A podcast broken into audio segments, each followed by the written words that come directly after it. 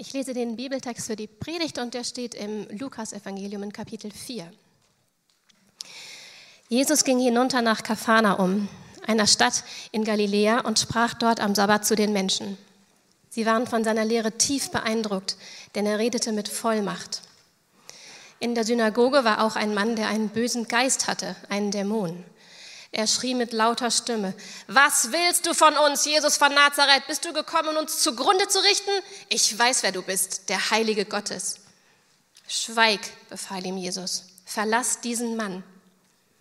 Da warf der Dämon den Mann mitten in der Synagoge zu Boden und verließ ihn, ohne ihm noch etwas antun zu können. Furcht und Staunen ergriff alle und sie sagten zueinander, was für eine Vollmacht und Kraft hat sein Wort. Er befiehlt den bösen Geistern auszufahren und sie fahren aus.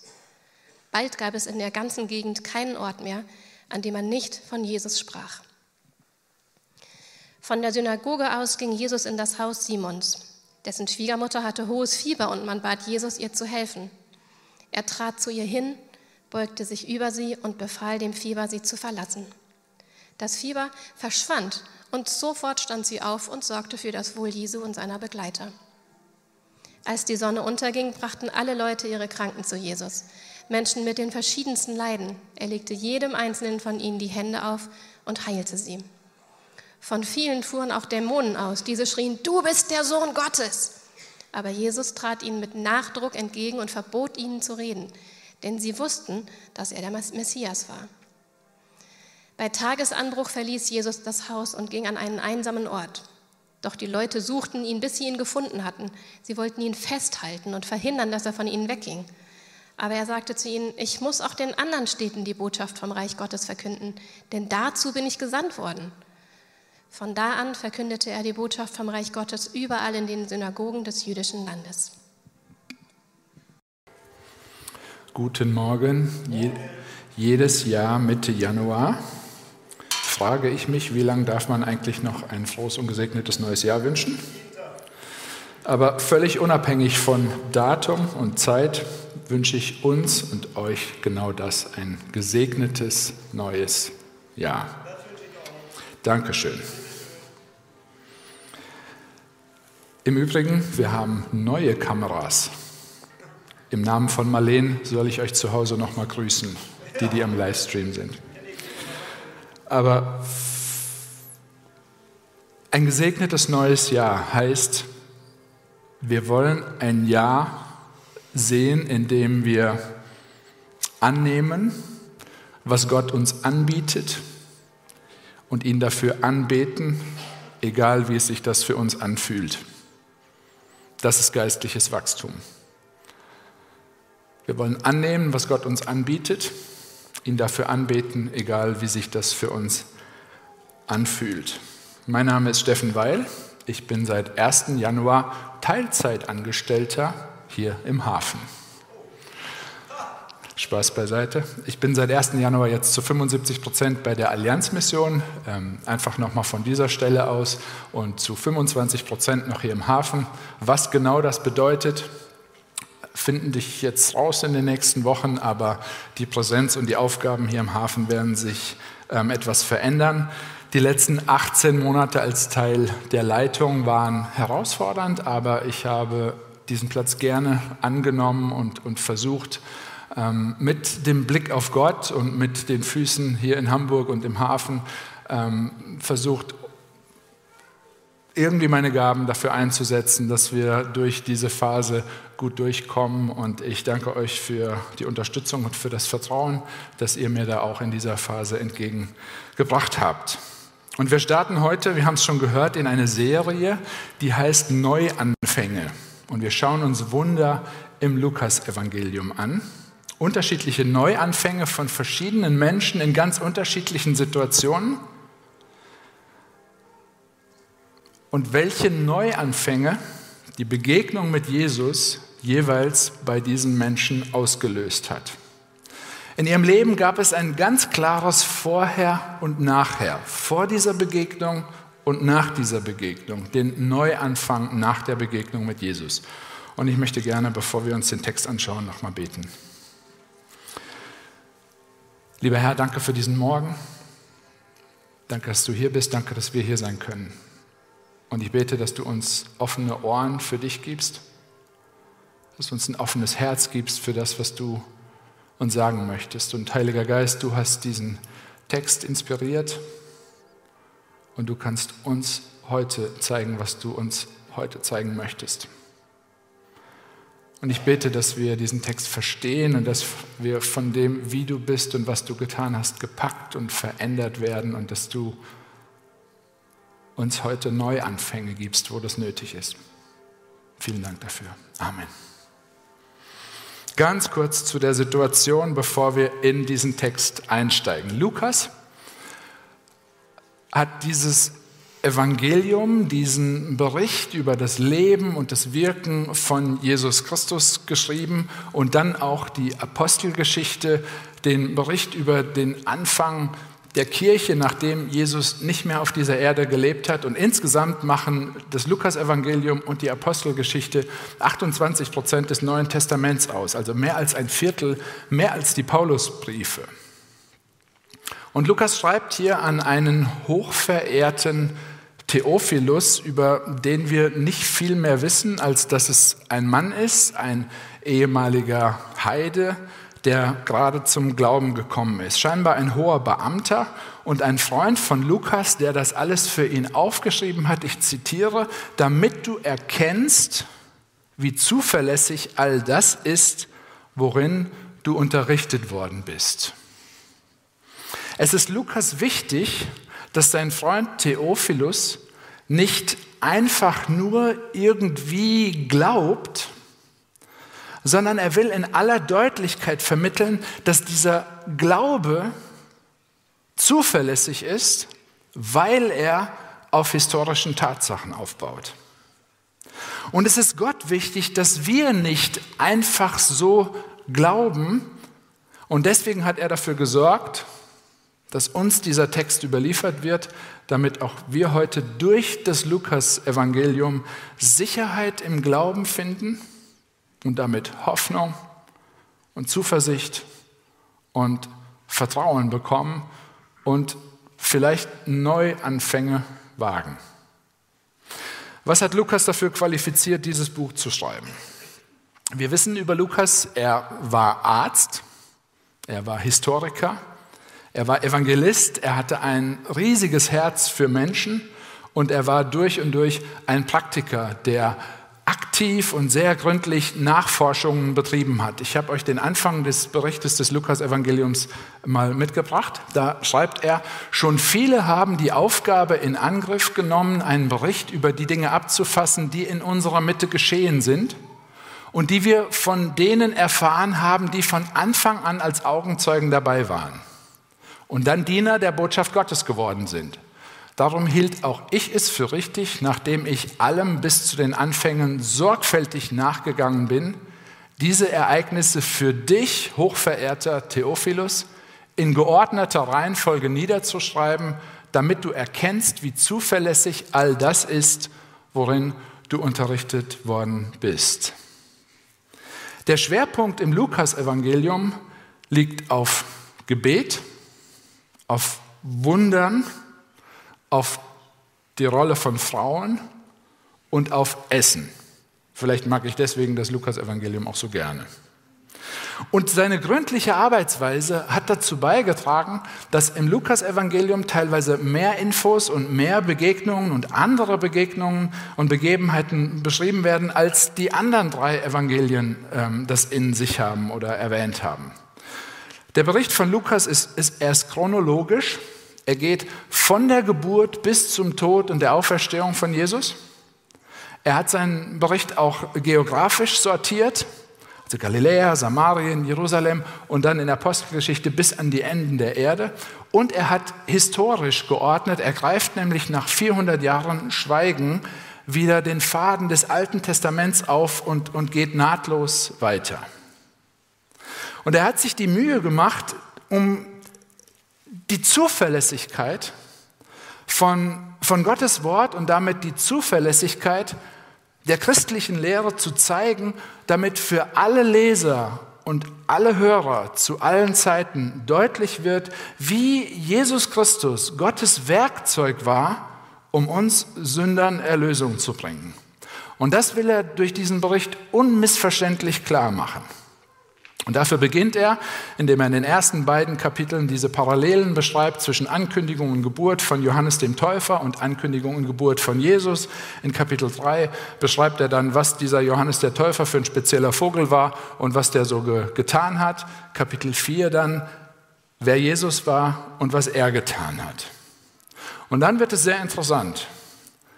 Der Auftritt von Jesus beginnt nämlich nicht mit einer Erfolgsstory sondern ganz im Gegenteil.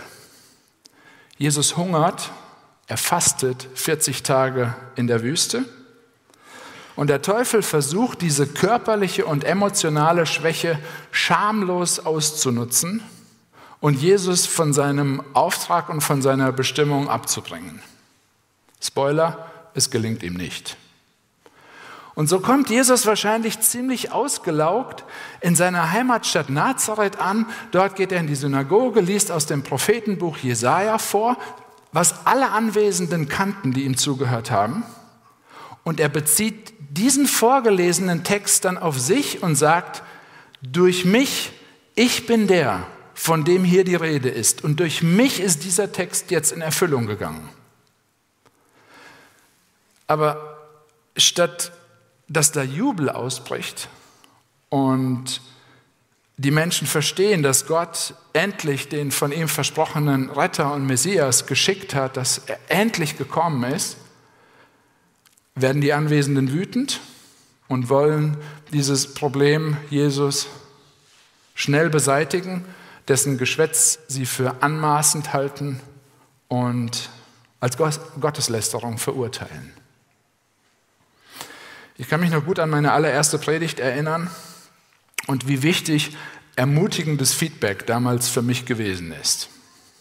Jesus hält seine erste Predigt und Menschen wollen ihn dafür umbringen, weil er nicht ihren Vorstellungen entspricht.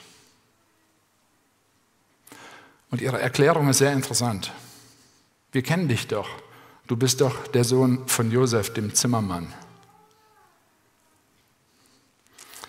Jesus diskutiert nicht mit ihnen, er hat einfach die Freiheit, wieder zu gehen.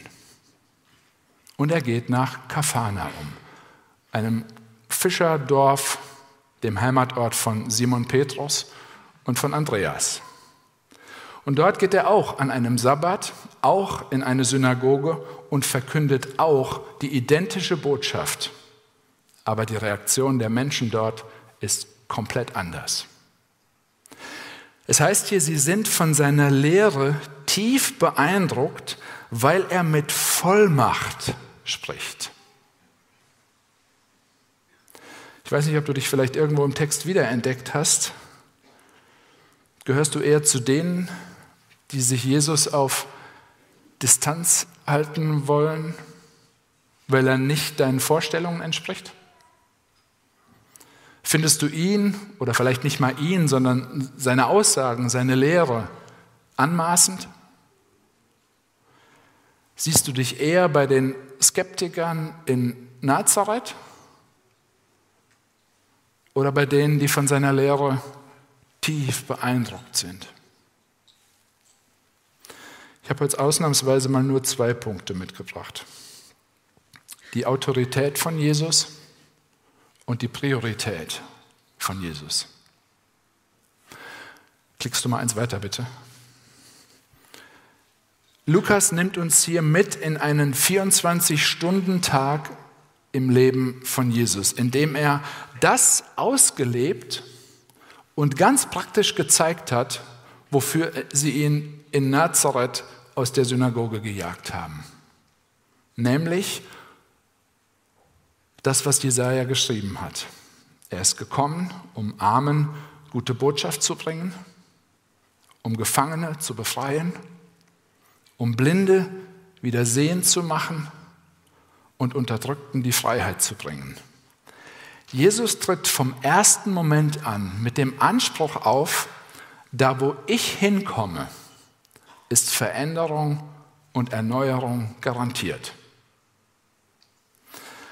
Und ihr Lieben, ich glaube, jeder von uns muss jetzt eine Entscheidung treffen.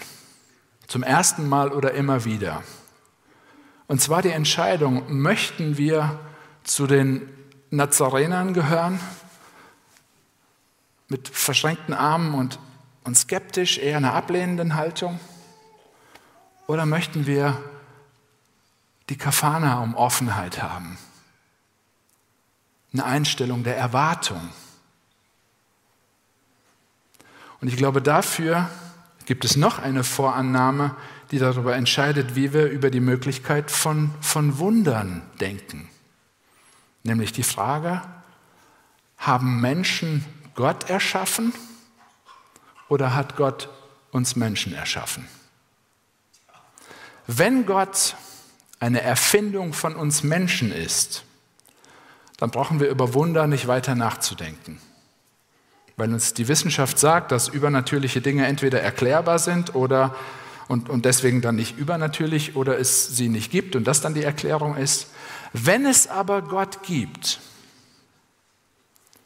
und diese Welt inklusive aller Naturgesetze von ihm geschaffen wurden und er deshalb genau weiß, wie sie alle funktionieren, dann könnte es doch die Möglichkeit geben, dass er die Naturgesetze gelegentlich auch außer Kraft setzt. Und das öffnet die Tür und die Möglichkeit für Wunder, für menschlich nicht erklärbare, nicht den Naturgesetzen unterliegende und deswegen eventuell auch nicht wiederholbare und deswegen auch nicht die Kategorie wissenschaftlich Ereignisse. Deswegen heißen sie Wunder. Jedenfalls hinterlässt das Lukas-Evangelium bei mir den Eindruck, dass eine Sache nicht möglich ist. Ernsthaft Jesus zu begegnen und zu sagen, ja, war ganz nett. Eine Begegnung mit Jesus fordert uns zu einer Entscheidung heraus, nämlich Hü oder Hot, Ja oder Nein, weiches Herz oder hartes Herz. Und manchmal dauert das ganz schön lange, bis man an diesen Punkt kommt. Aber eine Begegnung mit Jesus, eine ernsthafte Begegnung mit Jesus, lässt niemanden so, wie er oder sie vorher war. Und Lukas sagt uns hier ziemlich deutlich, dass es nicht an Jesus als Typen, als Mensch gelegen hat, sondern an den Inhalten, an seinen Aussagen, an seiner Lehre als Typ ist Jesus angeeckt. Jesus war unbequem. Jesus war nicht dieser Everybody's Darling. Er war kompromisslos in seinen Überzeugungen. Und zwar unabhängig von der Reaktion von Menschen. Und er hat sich von anderen Lehrern seiner Zeit dadurch unterschieden, dass die über Autoritäten gesprochen haben und hier heißt es von Jesus, er hat mit Autorität gesprochen. Jesus hat nicht irgendwelche anderen Lehrer oder Philosophen zitiert, sondern Jesus hat durch seine Lehre Identität gestiftet.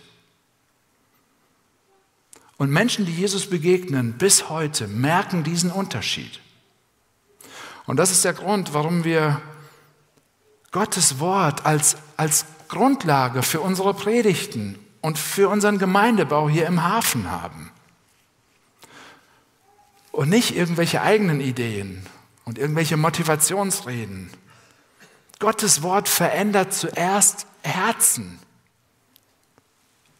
und appelliert nicht zuerst an unser Verhalten. Und dann kommt es zu diesen beiden außergewöhnlichen Begegnungen hier, den ersten beiden von 21 Wunderberichten bei Lukas. Und nochmal als Erinnerung, hier schreibt uns ein Arzt über zwei medizinische Notfälle, die auch irgendwie geistliche Notfälle sind, nämlich eine geistliche Dimension haben. Und die Frage ist, warum sollte ein Arzt hier irgendeinen Quatsch erzählen? Mediziner waren auch damals schon Wissenschaftler und die Menschen damals waren auch schon skeptisch. Also das Erste, die Autorität von Jesus über außergewöhnliche Mächte. In der Synagoge, bitte einmal weiter, genau. In der Synagoge gab es einen Mann, der war von einem bösen Geist beherrscht. Er war besessen. In ihm war nicht der Heilige Geist, sondern ein böser Geist. Nicht Gott hat in ihm regiert, sondern Gottes Gegenspieler, nämlich der, der kurz vorher Jesus in der Wüste versucht hat, von seinem Auftrag abzubringen. Und als Jesus die Synagoge betritt, hat ihn scheinbar sonst niemand dort erkannt, außer diesem Dämon. Er weiß nämlich, was ihm blüht und er hat die Hosen gestrichen voll. Er ruft, Jesus, was willst du von uns? Kommst du, um uns zu vernichten? Ich weiß, wer du bist, der Heilige Gottes. Dieser böse Geist kann die Autorität und die Macht und die Kraft von Jesus viel besser einschätzen als die Menschen. Ich provoziere mal etwas. Dieser Dämon hat eine bibeltreue Theologie mit dem, was er über Jesus sagt die nützt ihm nur nichts, weil eine Wahrheit ohne die Beziehung wertlos ist. Und ich kann mir vorstellen, dass Lukas dieses Wunder bewusst an den Anfang seines Berichts gepackt hat, weil Jesus hier exemplarisch im Kleinen etwas deutlich macht, von dem, wie das große, das Gesamtbild aussieht, nämlich ich bin gekommen, um die Macht des Bösen zu zerstören. Das ist der Anspruch und der Auftrag von Jesus. Und Jesus macht hier auch wieder kein großes Tamtam. Er lädt nicht ein zu Heilungsgottesdiensten oder zu Exorzismusabenden, die nächsten fünf, sondern er sagt einfach nur, schweig und verlass diesen Mann. Damit ist alles gesagt und alles geklärt. Es sind die Worte von Jesus die Kraft haben und die Taten, die Auswirkungen sind es, die die Kraft seiner Worte unterstreichen. Jesus tritt auf mit dem Anspruch, wo ich bin, haben andere Mächte keinen Platz mehr. Und hier stellt sich auch wieder für uns die Frage oder nochmal, Nazareth oder Kafanaum? Skepsis und Ablehnung oder Vertrauen? Für wen hältst du Jesus? Weißt du von Jesus oder hast du eine Beziehung mit Jesus? Martin Luther war von der Kraft von Gottes Wort sehr überzeugt und in einem seiner Lieder Ein feste Burg ist unser Gott hat er in einer Strophe Folgendes formuliert. Und wenn die Welt voll Teufel wäre und wollt uns gar verschlingen, so fürchten wir uns nicht so sehr, es soll uns doch gelingen. Der Fürst dieser Welt, wie sauer er sich stellt, tut er uns doch nicht. Das macht, er ist Gericht. Ein Wörtlein kann ihn fällen. Und Jesus sagt hier, schweig. Und die Menschen staunen, weil sie bisher keine Vollmacht dieser Art erlebt haben. Und das hat nichts mit irgendwie antiker Naivität zu tun, die wir durch die Aufklärung lange hinter uns gelassen haben. Aber vielleicht haben wir es verlernt zu staunen, weil unser Denken auf falschen Vorannahmen aufbaut oder weil unser Denken zu sehr auf unserem Denken aufbaut?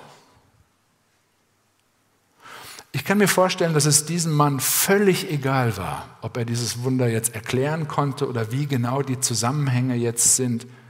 Jesus hat ihn befreit und ein Neuanfang war möglich. Interessanterweise wissen wir von ihm dann gar nichts mehr. Aber von allen anderen, die dabei standen und das beobachtet haben, heißt es, dass ihr Glaube auch verändert wurde. Veränderung durch eine Begegnung mit Jesus spricht sich rum. Seht ihr, wie leicht es für Jesus war, diesen, diesen Geist in seine Schranken zu weisen Und Gottes Wort hat bis heute nichts von dieser Kraft verloren. Und deswegen ist es so wichtig, weil es diese Kraft hat. Vielleicht hast du das Gefühl, das ist irgendwie weit weg von deinem Alltag. Sowas haben wir selten oder noch nie erlebt. Vielleicht hast du gerade andere Sorgen, vielleicht bist du krank oder so. Dann gehen wir einen Schritt weiter, nämlich die Autorität von Jesus über gewöhnliche Krankheiten. Nicht weit von der Synagoge entfernt steht das Haus von Petrus. Und seine Schwiegermutter, von ihr heißt es, sie hat Fieber. Petrus scheint ein gutes Verhältnis zu seiner Schwiegermutter gehabt zu haben man bat Jesus, ihr zu helfen. Ich finde diesen, diesen Bruch in dieser Geschichte so krass. Eben gerade noch dieses spektakuläre Ereignis und jetzt dieses ganz normale Alltagsproblem. Ich meine, welche Schwiegermutter hatte noch nie Fieber? Aber es scheint ernst gewesen zu sein. Und plötzlich wird aus diesem mächtigen Herrn der Welt ein ganz persönlicher und zugewandter Jesus. Der Sohn Gottes tritt zu ihr, der Sohn Gottes beugt sich über sie und es wird klar, Jesus ist ein nahbarer Gott. Und so wie zu dem bösen Geist befiehlt Jesus hier dem Fieber, die Frau zu verlassen und sofort passiert es. Und eigentlich muss man kein Arzt sein, um zu wissen, wie lange es normalerweise dauert, bis sich jemand nach hohem, langem Fieber richtig erholt hat. Das braucht diese Erholungszeit. Aber der Arzt Lukas hält es für besonders erwähnenswert zu sagen, das Fieber verschwand und sofort stand sie auf und sorgte für das Wohl Jesu und seiner Begleiter. Das Fieber verschwindet und die Schwiegermutter steht auf und dient dem, der ihr gedient hat. Das ist eine Reaktion aus Dankbarkeit. Scheinbar fühlt sie sich wie neu geboren und startet hier diesen Neuanfang. Und wenn wir uns in den nächsten Wochen ähnliche Begegnungen mit Jesus anschauen, dann werden wir feststellen, Wunder bedeutet gar nicht, dass Jesus alles auf den Kopf stellt, sondern Wunder bedeutet, dass Jesus im Kleinen zeigt, ich mache das, was auf dem Kopf steht, wieder richtig. Jesus macht Dinge wieder so, wie sie eigentlich gehören. Und sein konkretes Eingreifen ist jedes Mal ein kleiner Hinweis auf die große und auf die komplette Wiederherstellung und Erneuerung dieser Welt, wenn er wiederkommt. Das wird der Moment sein, wo alle Krankheiten geheilt sein werden. Das wird der Moment sein, wo alle Tränen abgewischt und geweint sein werden. Noch leben wir in einer Welt, in der wir für Heilung und für Frieden und für Vergebung beten können und das tun sollten. Noch gibt es Krankheiten, noch gibt es Unfrieden, noch gibt es Konflikte, noch gibt es Krieg, noch gibt es Tränen, noch sind wir dankbar für Medizin. Aber das wird sich irgendwann mal ändern, weil es nicht mehr nötig sein wird. Was wünschst du dir für dieses Jahr? Was hast du anderen gewünscht? Gesundheit? Glück?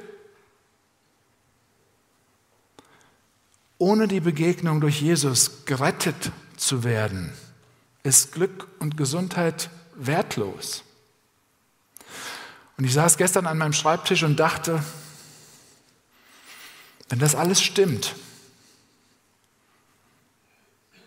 dann bin ich, glaube ich, lieber krank und gerettet als gesund und verloren.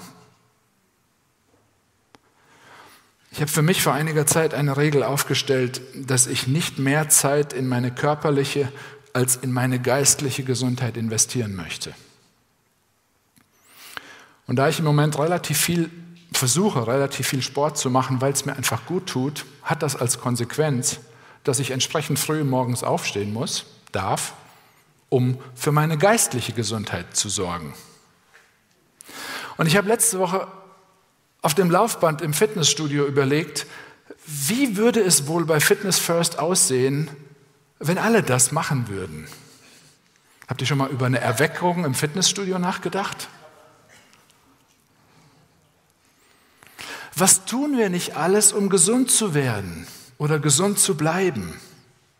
Und es ist wunderbar, gesund zu sein und es ist toll, kein hohes Fieber zu haben. Aber eine Ewigkeit mit dickem Bizeps, aber getrennt von Jesus, macht keinen Sinn und ist schrecklich. Der nächste Punkt, es wird kürzer. Die Autorität von Jesus über ungewöhnliche Leiden. Wir sehen diesen Tag und am Abend heißt es, als die Sonne unterging, bringen noch mehr Leute, noch mehr Kranke, noch mehr Besessene zu Jesus und, und, und er demonstriert in all dem wieder seine Autorität. Und die Dämonen erkennen, du bist der Sohn Gottes. Der Sohn Gottes hat die Autorität, sämtliche lebenseinschränkenden Umstände zu beherrschen und zu beseitigen. Vielleicht ist das eine wichtige Info für dich heute Morgen.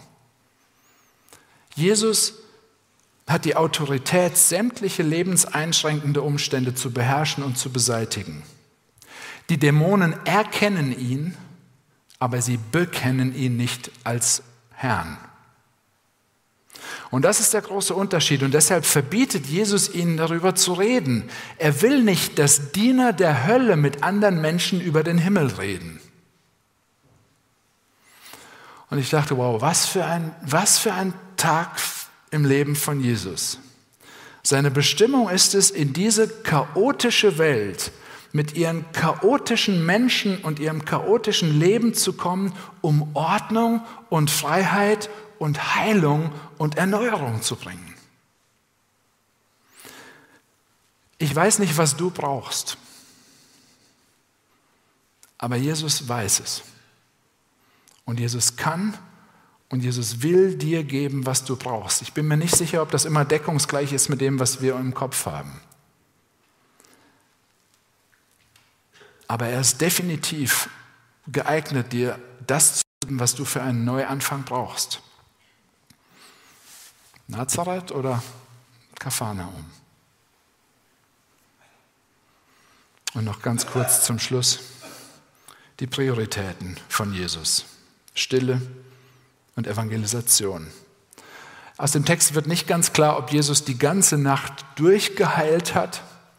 Er postet kein Video, er macht keinen, keine Tournee daraus, sondern er will sich zurückziehen, um Kraft zu schöpfen aber die Menschen suchen ihn und sie finden ihn.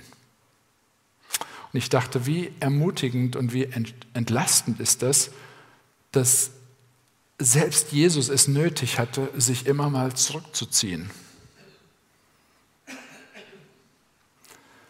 Selbst Jesus hat zwischendurch Abstand von Menschen gebraucht, um wieder für Menschen da sein zu können.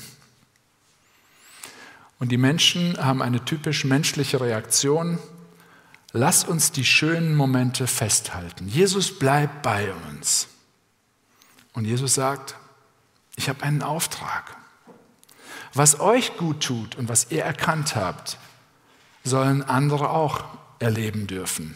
Ich muss weiterziehen und macht ihr das auch. Verkündigt das. Lasst uns Gottes Wort lesen, lasst uns darin baden, lasst uns das predigen, lasst uns das aufnehmen und studieren und austeilen. Das hat Jesus dann seinen Jüngern damals gesagt und das sagt er zu uns heute.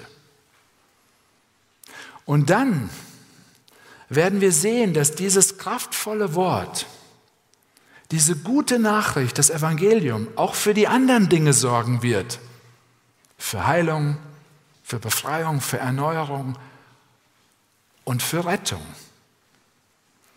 Und zum Glück hängt die Kraft des Evangeliums nicht an Personen oder nicht an Programmen, sondern an seinem Wort. Und das haben wir zur Verfügung. Ihr lieben, Lukas hat das aufgeschrieben unter der Leitung des Heiligen Geistes, damit auch wir verstehen, dass dieser Glaube zuverlässig ist, weil er auf Tatsachen aufbaut. Und damit wir, damit du Sicherheit im Glauben bekommst und damit Hoffnung und Zuversicht und Freude und Erneuerung, weil Jesus sich nämlich nicht limitieren lässt, nicht auf Orte, nicht auf bestimmte Zeiten. Und das ist so gut für uns. Und das ist so gut für dich. Und das ist so gut für einen Neuanfang. Und darüber denken wir in den nächsten Wochen gemeinsam nach am Anfang dieses Jahres. Und diesen Gott, den wollen wir jetzt gemeinsam anbeten. Ich bete vorher und ich lade dich ein, wenn dich irgendwas angesprochen hat und du mit jemandem reden oder beten möchtest.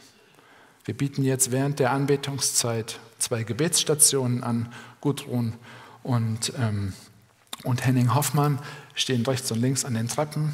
Habt den Mut und die Freiheit, dahin zu gehen etwas zu teilen, für euch beten zu lassen, mit jemandem zu beten, zu diesem Jesus, zu dem ich jetzt bete und zu dem wir dann betend, singend beten werden. Himmlischer Vater, wir können viele Dinge nicht erklären von dem, wie du bist, was du getan hast. Aber wir staunen über deine Vollmacht und ich danke dir, dass sich daran bis heute nichts geändert hat.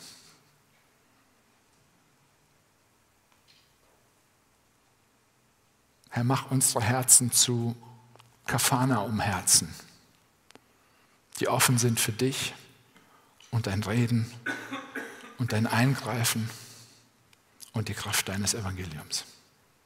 Amen.